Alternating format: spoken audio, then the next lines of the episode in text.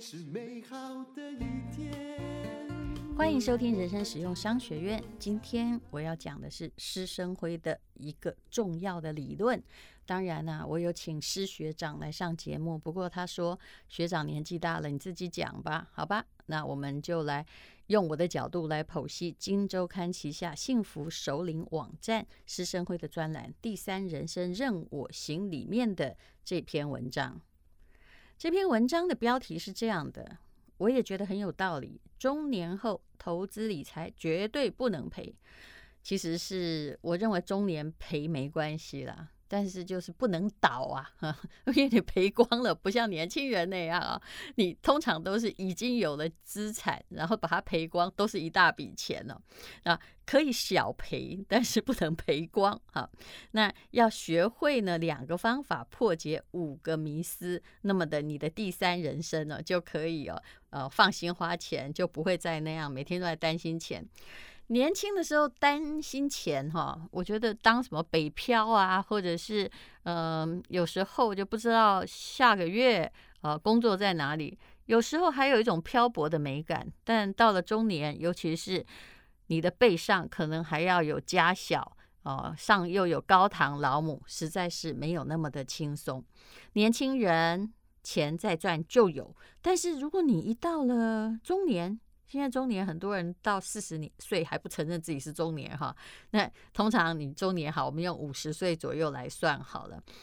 你不可以把你的钱赔太多，因为时间不允许。然后第二呢，收入不允许。如果你到了四五十岁，你的收入比如说还是一个四十 K 的话，事实上你要往上增长，用你原来的本领的确很有限。但这是我说的。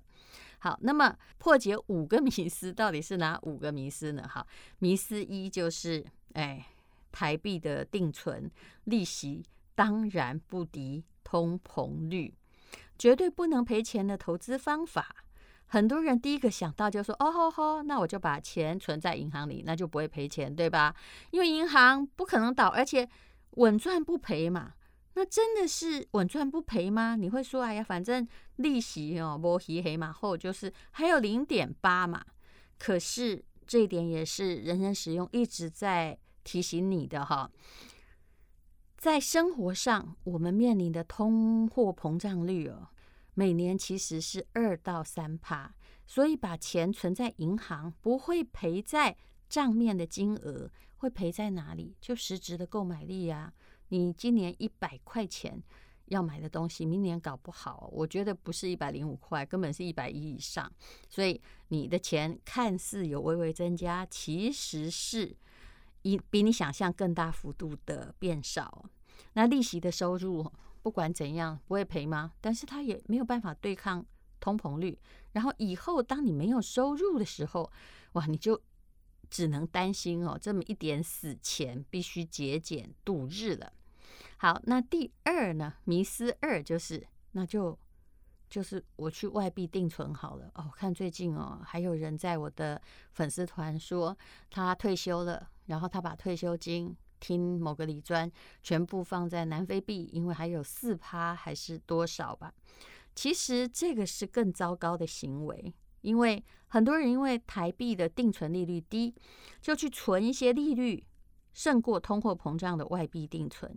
可是千万不要忘了汇率的风险。汇率风险，我不喜欢像很多人这样啊，这个从比如台币哈到兑美金就是三十块嘛，然后现在这个二十八块台币哈。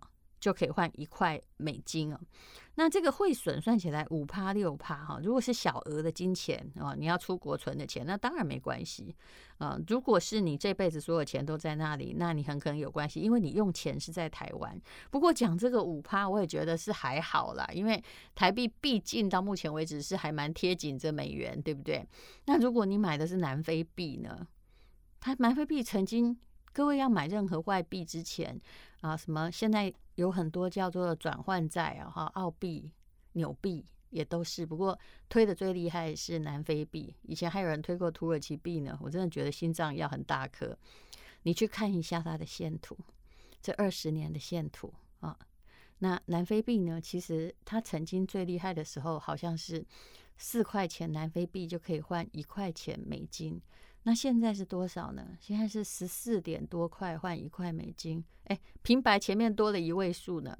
那么最厉害的时候，就是在疫情中间，它还曾经变成十八块换一块美金。那对于当初，呃，就是拿美金换四块南非币的，不管你利息再高，你都情何以堪，对不对？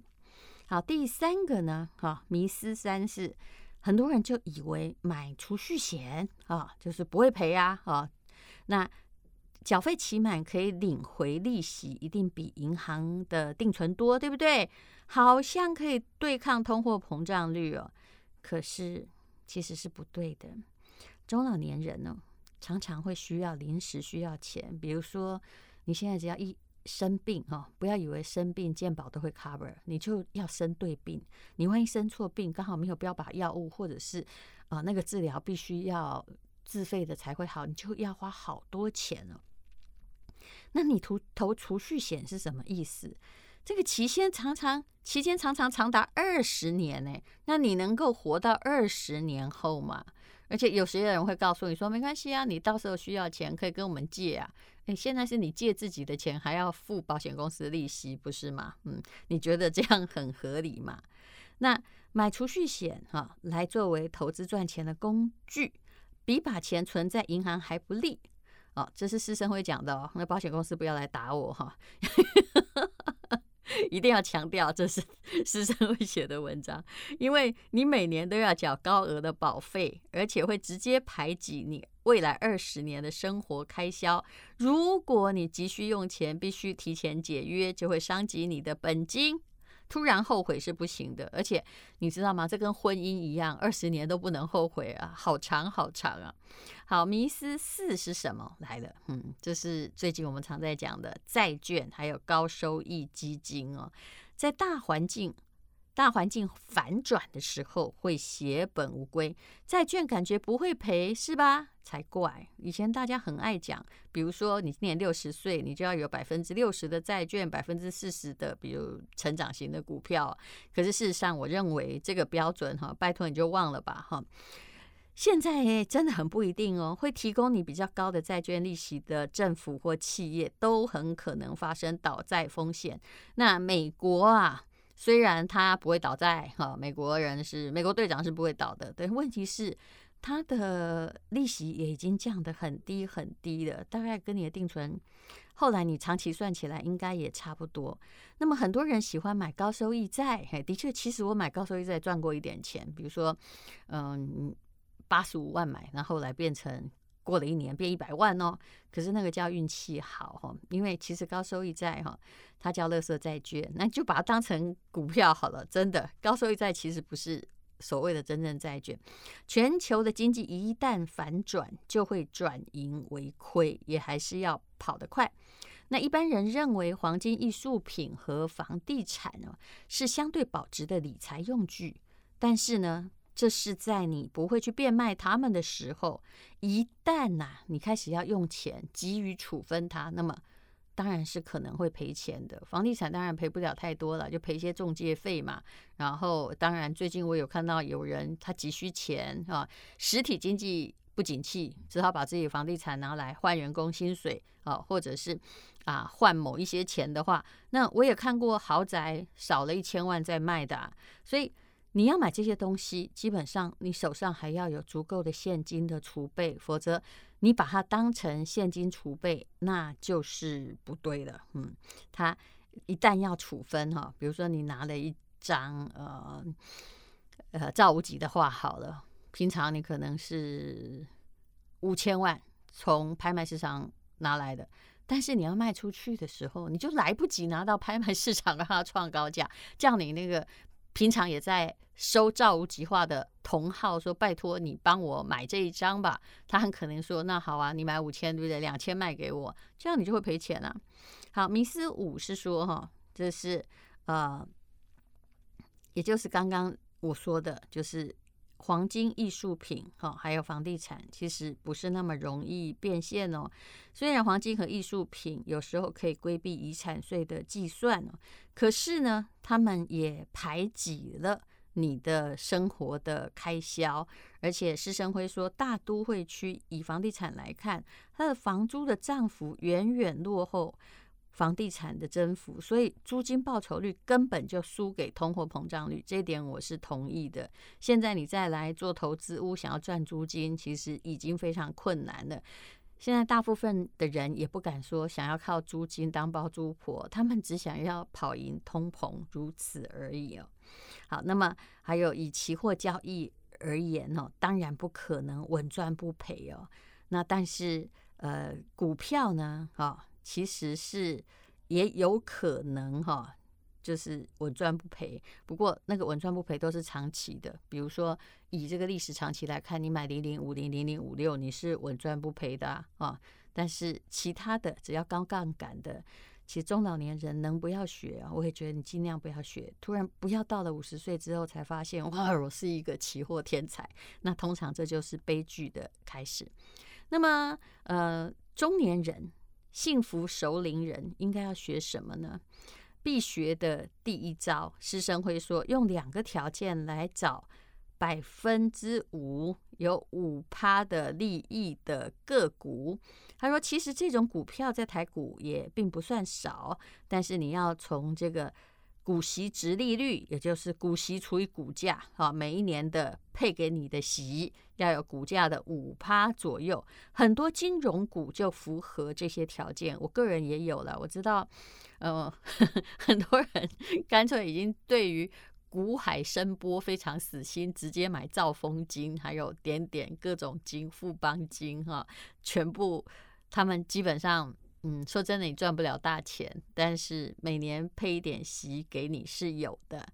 啊，施升辉说，如果你拥有足够的保险以及现有的房子，加上子女已经成年，只要有一千万的现金，现在很多人都是从涨价的房子中把它贷款出来，去买以上的有五趴的股票，那一年就可以多进账五十万呢，说不定你的薪水也高不了五十万太多。至少可以保障哦，你光领利息，但你把利息吃掉的话，就没有复利效果。这点也还是要提供给你的哈。那至少你会有个起码的生活水平啊，就每年 你可以一千万，你还有五十万，就像是一个孩子把他的薪水贡献来给你花一样。那师生会说，如果你不知道怎么选股呢，那就选 ETF 吧。其实我也是中老年人，我都在选 ETF，算了啦。嗯，如果今天我是个股市神童的话，也不会到这个年纪才当哦。比如说零零五六啊，它还有在五趴左右。好，必学的第二招是什么？他劝中老年人一定要准备两年的生活紧急预备金。避免你在需要用钱的时候要卖股票，免得说，哎，他快配息了，可是现在股票刚好遇到黑天鹅，要跌也还是会一起跌呀。那你这时候把股票啊卖掉了，你以后呢恐怕也就没有这个一年啊一千万就没有五十万的收入喽。好，那这就是。五个迷思要给中老年人，我觉得他说的句句到位，因为这就是中年人的问题。有些人他报警，现在定存率非常高哦，就是因为他不懂理财，而他相信至少定存不会赔。可是你有没有发现，很爱定存的人曾经致富过吗？当然没有啊。是不会被骗走，没错。可是我们要慢慢的去给自己一把理财的刷子啊！最重要是你不要跟别人一样。你的人生需要多少钱过活？我老实说，也不是你现在算得出来，因为通膨会很严重。那你必须要有一些成长性的资产啊，不一定他要配息给你啊，但是他必须有内涵的啊，每年大概有差不多要五趴的成长。那你在保本上面哈才过得去。谢谢你收听人生实用商学院。